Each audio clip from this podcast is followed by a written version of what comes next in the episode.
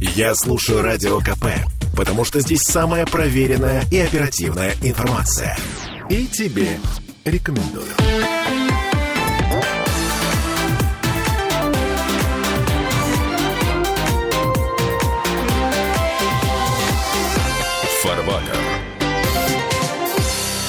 Человек слаб. Слаб настолько, что если его провоцируют, то он обязательно поведется на провокации. А почему так? Ну, давайте попробуем обсудить сегодня в таком составе. Дмитрий Делинский, Михаил Делягин, депутат Госдумы, доктор экономических наук. Михаил Геннадьевич, здравствуйте. Здравствуйте. Сергей Кобин, доктор технических наук, автор книги «Нравственная экономия». Сергей Викторович, добрый день. Добрый день. А слабость человеческую мы будем обсуждать на примере событий в Махачкале на прошлой неделе. Значит, вот эта торжественная встреча израильского самолета в аэропорту Махачкалы. А, Подождите, подождите. На самолете было написано крупными буквами «Победа», по-моему. Эм, Чья Нет? победа? Ну, авиакомпания «Победа», российская, государственная. Нет? А, то есть это те люди, у которых не поместились чемоданчики вот в, этот, м, в эту штуковину, в прокрустово ложе, да? Да, да, да, да, да. да. Нет, на самом деле все было не так. По одной из официальных версий, значит, народ пришел в этот самый аэропорт Махачкалы встречать израильский самолет в связи с тем, что украинские спецслужбы распространили в телеграм-каналах сообщение о том, что именно в этом самолете израильские беженцы, переселенцы... Ска- Скажите, пожалуйста, а вот этот вот самолет из Тель-Авива направили именно в Махачкалу? Потому что известно, что ему перед этим сказали, что в Сочи мы не полетим, там в другое место мы тоже не полетим. Это украинские спецслужбы. Это тоже украинские спецслужбы обеспечили а, маршрут этого авиарейса. Давайте, давайте... Чудные дела твои, господи. Да, чудные дела. Давайте тогда поймем. Значит, получается, что, учитывая, что вы сейчас оперируете Израилем, значит, и так далее, получается, это национальный вопрос, который мы сейчас будем обсуждать с нравственной точки зрения. Учитывая то, что раньше говорили, что я еще автор книги «Нравственная экономия». Поскольку я автор книги «Нравственная экономия», значит, нравственный вопрос, нравственный, э, национальный вопрос с нравственной точки зрения. Поэтому задаю вопрос другой, более понятный, предметный. Валовый внутренний продукт Российской Федерации вырос на 2,8% за 9 месяцев. А, Это в среднем по стране. А, В Петербурге Да. там, значит, промышленное производство на 10% с начала этого Да. года. Ну, Ура, ура, мы Да. побеждаем. А вот, вот вопрос. А вот Дагестану об этом явно в забыли рассказать. А в Махачкале почему-то люди вышли на летное поле. Внимание, вопрос. Почему? Потому что всегда во всем кто-то должен быть виноват. Нет. Нужно отыскать виновного и Нет. покарать его. Надо прочитать «Федералист», экономическую конституцию Соединенных Штатов Америки, статья 10. О чем говорит эта статья? Она говорит о крамоле. Это что такое? Бунты, восстания, революции да? и так далее. А в чем причина вообще бунтов, революции, восстания и так далее? В чем причина крамолы, как вы думаете? Наверное, в жажде справедливости. две составляющие. Это бедность, и второе несправедливость, связанная с распределением собственности. Значит, если люди выходят на улицу так легко, значит, они, первое, скорее всего, они бедны, и второе, они, видимо, наблюдают, что собственность распределяется не так, как надо. Сергей Викторович, Михаил Геннадьевич, а вы не допускаете того, что а, а, есть некая картина мира, ну такая средняя по больнице, и если что-то укладывается в эту картину мира, среднюю по больнице, в эту картину, которая существует в головах населения, а, в массах, а, то это что-то легко непринужденно может м, выразиться, вот, в- вылиться в том числе вот Подождите, такое. если вы утром должны в 8 утра быть в цеху на работе, если вы утром должны на, быть на предприятии, я вот начинаю рабочий день, например, без 15,8, то мне некогда будет тусоваться по аэропорту-то с целью встречи там кого угодно. Это первое. Второе и главное, у нас есть три варианта экономии или промышленности. Первый вариант – это частная промышленность, вторая – это национальная, и третья – это глобальная космополитическая промышленность. Если мы говорим для России, вам не нужна национальная промышленность, вам достаточно только частной, которая сразу будет автоматически переходить в глобальную. Мгм. То есть кирпичные заводики в Дагестане, а, а, э, как, как это все вот это коррелирует, Ну да, связано? алкоголь всякие разные и так далее. Туризм. Туризм. Я всем по поводу туризма задаю один и тот же вопрос. Можно ли бревно перепи- перепилить э, значит, э, наждачной бумагой? Эм, при... Можно, но долго. Да. То же самое и здесь. Может ли туризм решить задачу экономического развития региона или тем более государства? Нет. А что нужно для этого? Промышленность. Поэтому, если нет национальной промышленности, а национальной промышленности нет, нет русской промышленности – Сказки про русскую промышленность есть, а русской промышленности нет. Если нет национальной промышленности, то мы смотрим, а, все великое создавалось из личного через национальное ко всеобщему. Что подменяет кто виноват тогда? Что подменяет э, значит, национальную промышленность? И евреи? Национа... Да при чем тут евреи? Национализм. Надо евреи, не евреи, там татары, кто хотите. Мордва там. Вы знаете, найти несложно. Вот э, евреев не нашли. Да. В так, турбинах. В турбинах а нашли. когда будут искать русских, то их найдут. То их найдут, да. Вот, кстати говоря, Михаил Геннадьевич сегодня мне замечательный, интересный факт рассказал, такой потрясающий по поводу э, Германии. Он как при случае расскажет. А, значит, смысл очень простой. Тогда вместо национальной промышленности появляется фигура под названием все великое создавалось из личного через национальное ко всеобщему. Идет замена национальное, переходящее в нацизм, переходящее в фашизм. Фашизм не обязательно не любить э, евреев, можно не любить вообще кого-то. Но практика показала, что даже у евреев может быть свой собственный фашизм. Но... Ну вот. Чем, а... Почему даже? Я бы, я бы не оскорблял великий еврейский народ. У него все как у всех. Теперь, теперь, теперь, теперь, чтобы мы не уходили в сторону показал, от, да, от да, дела. Да, да давайте посмотрим мы на... У нас, у нас же ВВП вырос, да? Значит, по идее... Э, Нет, вы знаете, вот ВВП вырос у статистики, у статистиков. У них ВВП вырос. У чиновников, которые верят официальной статистике, ВВП тоже вырос. Нет, нет, нет. В Махачкале, в а Махачкале вот надо не знают об этом. Это вопрос открытый. Да. А то, что в Махачкале это точно не ощущают, это факт медицинский. Теперь давайте поймем, а почему? Давайте поймем, почему. Значит, у нас Роснефть объявила о том, что у них прибыль выросла на 45%. «Газпром» объявил вслед за Роснефтью, что у них прибыль еще выросла больше, чем у Роснефти. Значит, смотрите, получается, вот эти 2,8% ВВП мы увеличили объем продажи сырья на выход. Да? У нас вы сейчас скажете, что в долларовом исчислении тоже вырос ВВП, да? Естественно. Не скажете или скажете? Ну, хорошо, да, да, давайте я скажу это. Да. Но у нас же а, и в долларах все выросло. Да, подорожало. да, да. Значит, мы увеличили объем продажи сырья, но даже не в этом дело. У кого-то вот за счет этого ВВП роста выросла прибыль. Представим себе, сколько человек работает в «Газпроме» и сколько человек работает в э, «Роснефти». 350 тысяч, я знаю точно, работает ориентировочно там в Роснефти. В «Газпроме», не знаю, там, может, чуть после этого, да? Но у нас-то 147 миллионов человек. Теперь смотрите. Вот «Газпром». Вспоминаю сенатора Арашукова и компанию – а, это который писал российские законы и принимал российские законы, как потом выяснилось, не владея русским языком. Но хорошо, хоть приходя в сознание. А, вот того, национальная промышленность. А, да. Одновременно он был еще лидером организованной преступной группы, э, которая занималась в том числе и заказанными убийствами. Ну, об этом узнали лет через 20. Ну, ладно. До этого он был приличный парень. Значит, смотрите, какая интересная вещь. Э, получается, что люди в, этом самом, в этой самой Махачкале, они в состоянии, находясь в бедности, да, если там пенсия 17 тысяч или 15 тысяч, да, как, на это проживать-то? Вот. Они слышат у кого-то хорошо, они понимают, что несправедливое распределение собственности, и примером тому являются эти Арашуковы, да? А евреи-то здесь при чем в таком случае? Вообще ни при чем ни евреи, ни татары, ни мордва, ни русские вообще. Я еще раз хочу сказать, когда нет национальной промышленности, идет подмена, вместо национальной промышленности предлагается национализм, значит, должен быть кто-то виноват. А уж там выбирайте.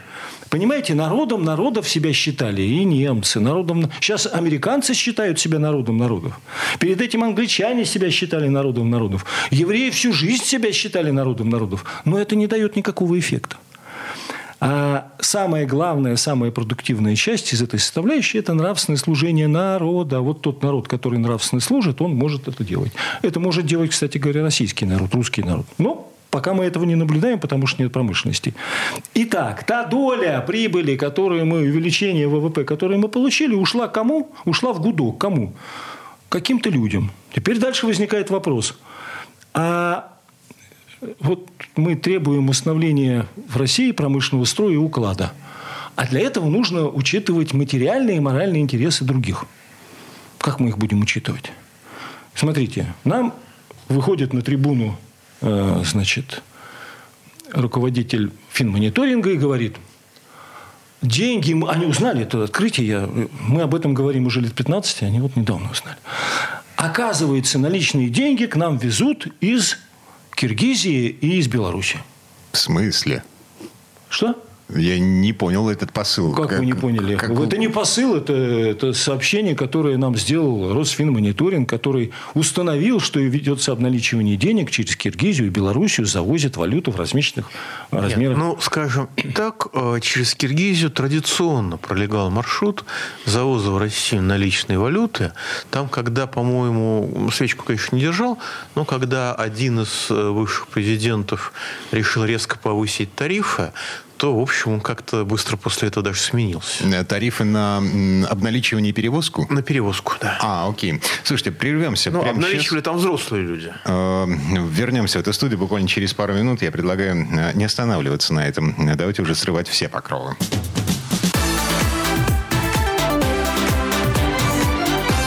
Фарватер.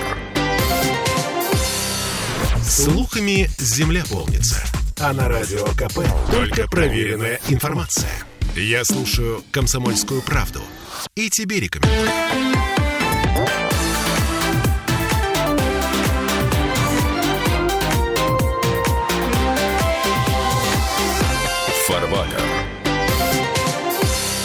Мы вернулись в петербургскую студию радио «Комсомольская правда». Я Дмитрий Делинский, доктор экономических наук Михаил Делягин, депутат Госдумы, доктор технических наук, автор книги «Нравственная экономия» Сергей Кобин. В предыдущей четверть часа мы остановились на совершенно загадочной для меня истории с обналичиванием русских денег, иностранной валюты, но принадлежащей э, каким-то игрокам в России через Киргизию. И Белоруссию. И заметьте, мы не мы это предложили с Михаилом Геннадьевичем срывать все покровы. Да, я предложил. Окей, да. значит, Росфинмониторинг установил, что а, да. нелегальная валюта поступает в нашу страну из-за границы э, Киргизии. Причем здесь это вообще? Ну, этого мало. За 10 дней до этого или там за 2 недели Центральный банк сообщил, что оказывается у нас обналичиваются деньги через торговые сети и рестораны.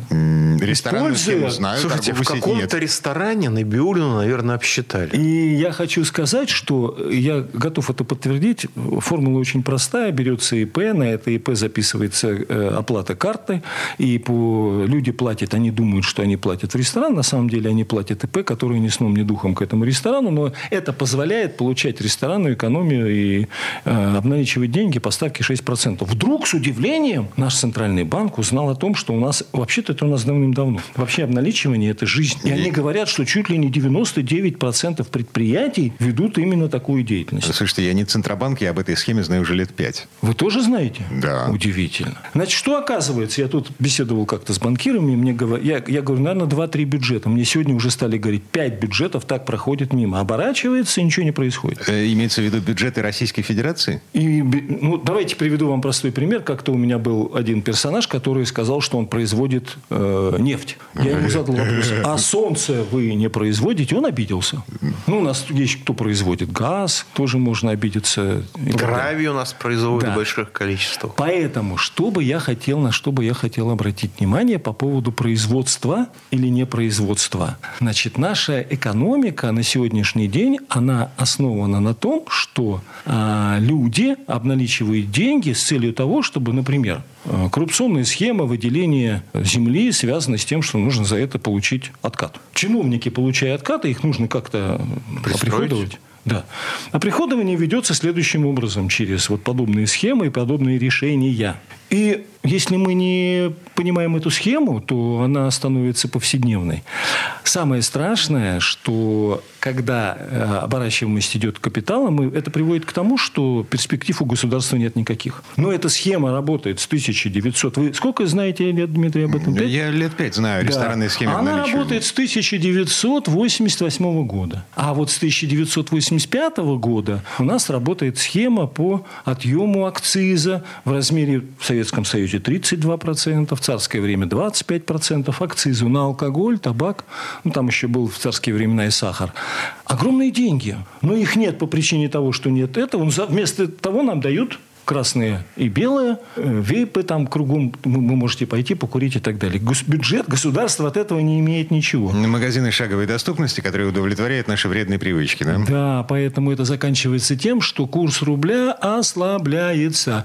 Сейчас временно укрепляется по причине того, что поменяли ставку. Не-не-не, здесь я должен поправить. У нас э, ставку повысили в истерическом режиме, потому что повышение с 13 до 15 процентов – это истерика в переводе с экономического на русский. После этого за два часа рубль, рубль укрепился на 40 копеек. После этого ослабел на рубль. И сейчас, ну вот утром он был примерно на том же уровне, на котором он был до повышения процентной ставки. Потому что повышение процентной ставки курс рубля в наших экономических реалиях отношения не имеет ни малейшего. Открываю страшную тайну и секрет.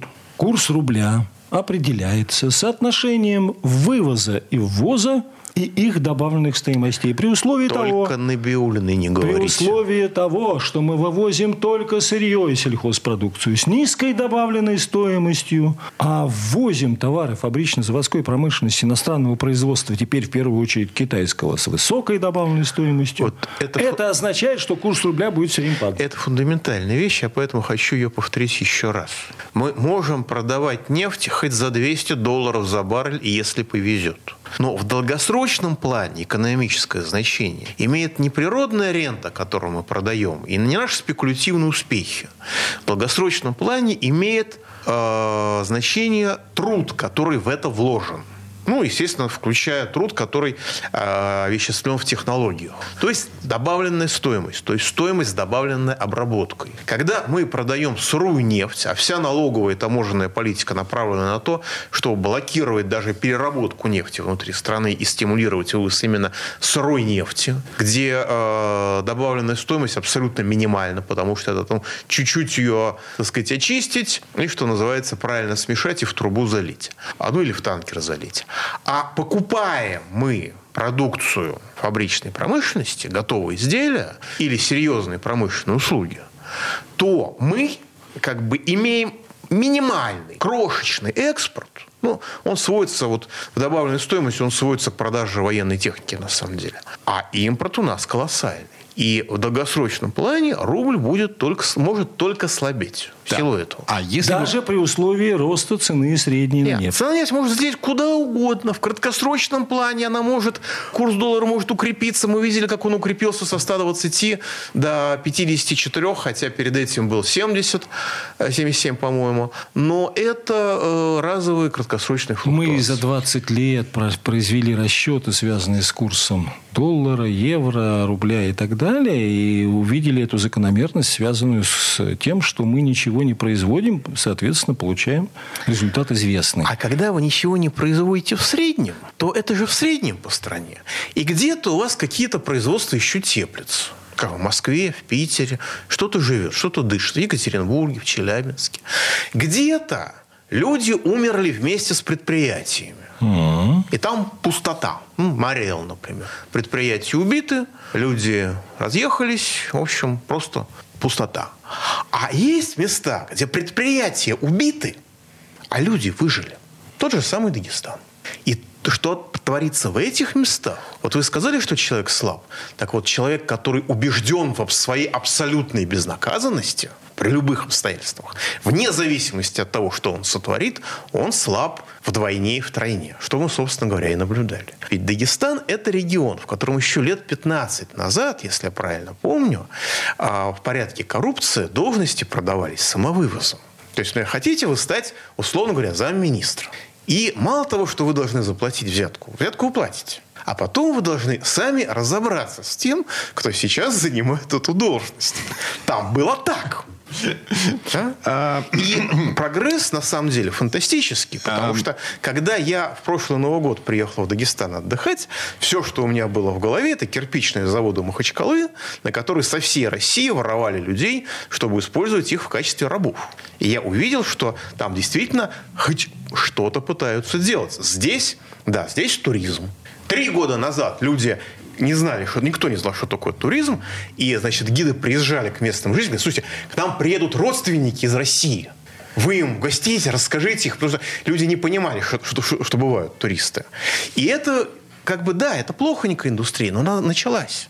В каком-то ущелье вспомнили от безысходности, от тоски, что вообще всю жизнь, тысячелетиями, ну, столетиями, в этом ущелье сажали капусту.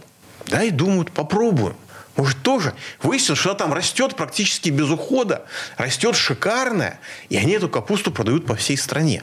Но этих рабочих мест в условиях отсутствия переработки, их очень мало, их ничтожно мало. И основная масса, ну, честно говоря, когда там был туристом, я думал, что все сумасшедшие, они здесь в Москве. Извините, в Москву приехали из Дагестана. И, в общем, все люди, с которыми я общался, были совершенно замечательные. Ну, вероятно, я ошибся. Итак, Михаил Геннадьевич подтвердил нам, что смысл выхода на в аэродроме на лет, взлетную полосу заключался в том, что бедность и несправедливое распределение собственности. Вот что сейчас прокомментируем. Да, причем огромные средства туда вкладываются – но в ситуации, когда порушена культура, и в ситуации, когда разрушена таможенная налоговая система, то есть заниматься производством чего бы то ни было сложного невозможно, потому что с одной стороны Набиулина, а с другой стороны э, все, что произведенное в Китае, гарантированно будет дешевле, отсутствие, отсутствие протекционизма. В этих условиях эти деньги, ну, как многие полагают, распихиваются по карманам разного рода кланы. И сложились реально кланы, которым не нужно производство. Потому что если будет производство, то люди будут работать. А так есть, они у них пехота. Есть предложение слово «кланы» заменить на слово «род». Род. Вот Набиулина упоминалось. Род Набиулиной, род Делягина, род Делинского, Кобина и так далее. Ну, да, наверное. Род. Не, не, нет, я не ос... я осознанно это нет, предлагаю. Нет, ну, Почему? потому что родоплеменные Почему? конечно. Потому что род проявляется в слове Отечество как союз национально-государственный. Теперь, теперь, вот э, кому что на роду написано. А давайте представим себе, что есть род Газпрома и род Роснефти, да? И те люди, которые консолидируют свои интересы в определенной области, они получают сверхприбыли, хотя на самом деле Роснефть и э, значит, э, Газпром – это предприятия, согласно э, теории экономической межотраслевых и межгосударственных балансов, это предприятия с нулевой рентабельностью, бесприбыльные и, и, или планово-убыточные. И то, и другое. И вся совокупность этих предприятий. Должны быть с нулевой рентабельностью или планово-убыточные для того, чтобы вся Иначе мы ничего не произведем. Да, дышала и была конкурентоспособна. Если вы работаете работаете на оплату кредита или на оплату коммунальных услуг, ничего сложнее лопаты вы произвести не сможете. И семьи у меня не будет. А, мы вернемся буквально через пару минут.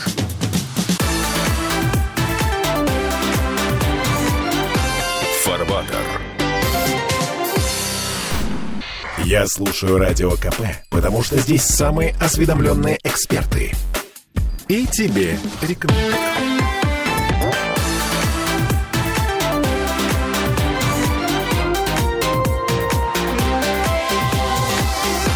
Фарватер.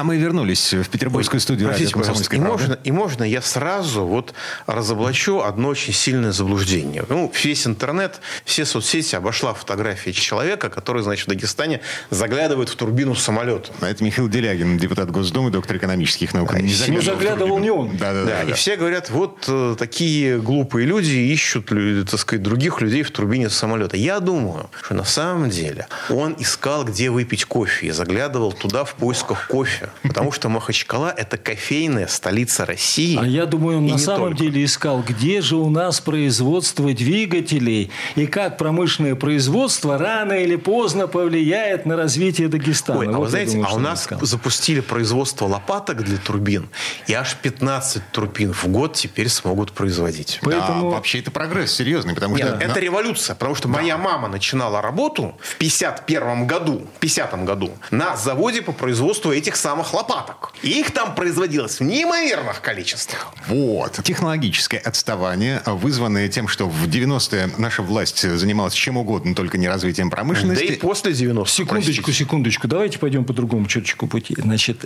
давайте я вам сформулирую одну, один постулат, а с него мы будем объяснение давать. Без национального единства, без национального разделения труда и без национальной кооперации производительных сил нация никогда не в состоянии будет достигнуть высокой степени благосостояния и могущества.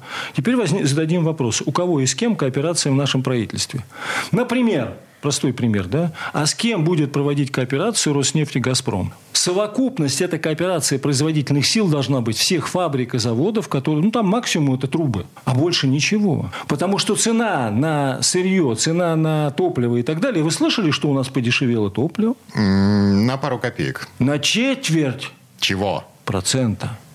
Вы обратите внимание, как было сказано. Я думаю, на четверть процентов, думаю, если четверть процентов, то это на 25. А если четверть процента, 0,25 процента. Же Вы, вы понимаете, а, а в чем же смысл? А в том смысл, что значит, нужно что-то спрятать, э, закамуфлировать, обмануть. Так вот, если мы не будем заниматься производством всего, кстати, Дмитрий вспоминал вас на соборе, стоят прекрасно, Bosch, все, все акустическое оборудование, которым пользуемся все мы. Нет ничего у нас отечественного. А, Нет. Bosch, немецкая Bosch, Bosch. фирма, производство китайское. Ну ладно. Но нам от этого не Отдельная легче, тема. это не в России. Да. Теперь, где комбинация-то? Теперь смотрите, частные монополии. Вот у нас Титан, он принадлежит э, Ависма или какой-то там предприятие. Ависма, Ависма. Да. 67% акций у одного хлопчика. Да мне я не против этого хлопчика, я о другом. Какая будет себестоимость двигателей и самолетов в связи с этим? Она же Ну, будет безумная. яхта, яхта и дворец будут включены. Теперь смотрите, у нас идет кооперация, у нас как вот сейчас проводит, э, у нас форумы, сейчас, слава богу, слово выставка русская появилась, а проводит, значит, э, форум, это международная кооперация для экспорта. Я всем задаю один и тот же вопрос. Дяденьки, а вам зачем экспорт-то? Как вы думаете, Дмитрий? Ильич? Ну, а на что же покупать домики в Париже? А еще это Еще каргокульт. Ну, Чистой воды каргокульт. Все экспортируют свои товары, все продают их за границей. Так. Это престижно, мы тоже будем продавать свои товары за Нет, границей. Нет. Еще хуже. Вот я говорю, еще хуже. И то, что Михаил Геннадьевич говорит, и то, что вы говорите. Еще хуже. Психология устроена руководителей, не кого-то, а руководителей государства, как в обменном пункте, как у домохозяйки. Если у тебя плохо с курс, ну, тебе нужны рубли, да, и у тебя плохо ситуация неудовлетворительная в экономике, ты идешь куда? В обменный пункт и меняешь свои, как раньше говорили, деревянные на валюту, доллары и евро. Те самые нехорошие страны, которых мы не любим. А когда вдруг понадобятся рубли, например, для бюджета, это же очень просто. Нужно обесценить рубль. И то же количество долларов Вот, пожалуйста, тут же, гениальный, большим количеством тут же рублей. гениальный ответ. Так они и живут. Значит, итак, они говорят, мы должны произвести автомобили для того, чтобы, не для того, чтобы потреблять их внутри, не для того, чтобы прямые и косвенные налоги были, а для того, чтобы продать это за границу, чтобы получить валюту, чтобы когда все рухнет, мы продадим эту валюту, и на валюту получим рубли, и заплатим пенсии, зарплаты и все остальное. Причем мои разговоры с представителями Минфина о том, что, ребят, если вы бюджетные средства будете инвестировать в развитие страны, то ничего не рухнет и черного дня не будет. Поэтому- Они понимают, что сказать мне, э, что ты бредишь, и при нас во главе государства катастрофа неизбежна, они не могут. Но представить себе ситуацию, в которой они не устроят в России экономическую катастрофу, они не могут уже при втором министре финансов подряд. Поэтому... То есть уже 20 лет. Внутренний рынок в десятки раз важнее самого цветущего внешнего, внутренний рынок. Поэтому, что бы мы ни говорили, как бы мы ни делали, это же анекдот. А кто у нас будет покупать ауросы за 43 миллиона? А у нас есть гранта за 700 тысяч. Тихо, тихо, тихо. Подождите, подождите, потихонечку. Сейчас Она все расскажу. едет? А э, еще как едет. И долго. Сейчас, это подождите, потерпите, потерпите чуточку. Да? Кто будет покупать за 43, если ему красная цена 19, ну, 20 миллионов этому Аурусу, да? А сколько же этих автомобилей продано? Какая же серия этих автомобилей? Аж целых 62. Вывод. Катастрофа, потому что мы производим якобы продать за... Ну, хорошо, там купить Подождите, два подождите, шейха, три подождите, шейха. подождите. То есть 62 человека российском руководстве до сих пор не слышали слова «халал»? Ну, я думаю, много чего не слышали. Много чего не слышали э, в российском руководстве.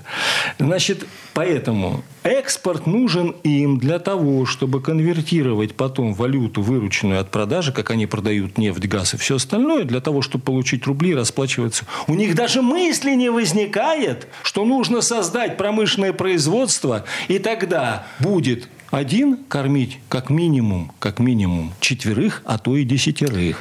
И Се- тогда покупательная способность и потребительный, сп- и, и- и потребительский спрос человека будет такой величины, что он позволит себе летать, покупать билеты на самолет каждую неделю в Сочи, во Владивосток, куда хотите. Он позволит себе, сможет себе покупать. Теперь переходим к тому анекдоту, который вы мне рассказали, что у нас есть какие машины, я забыл, хорошие.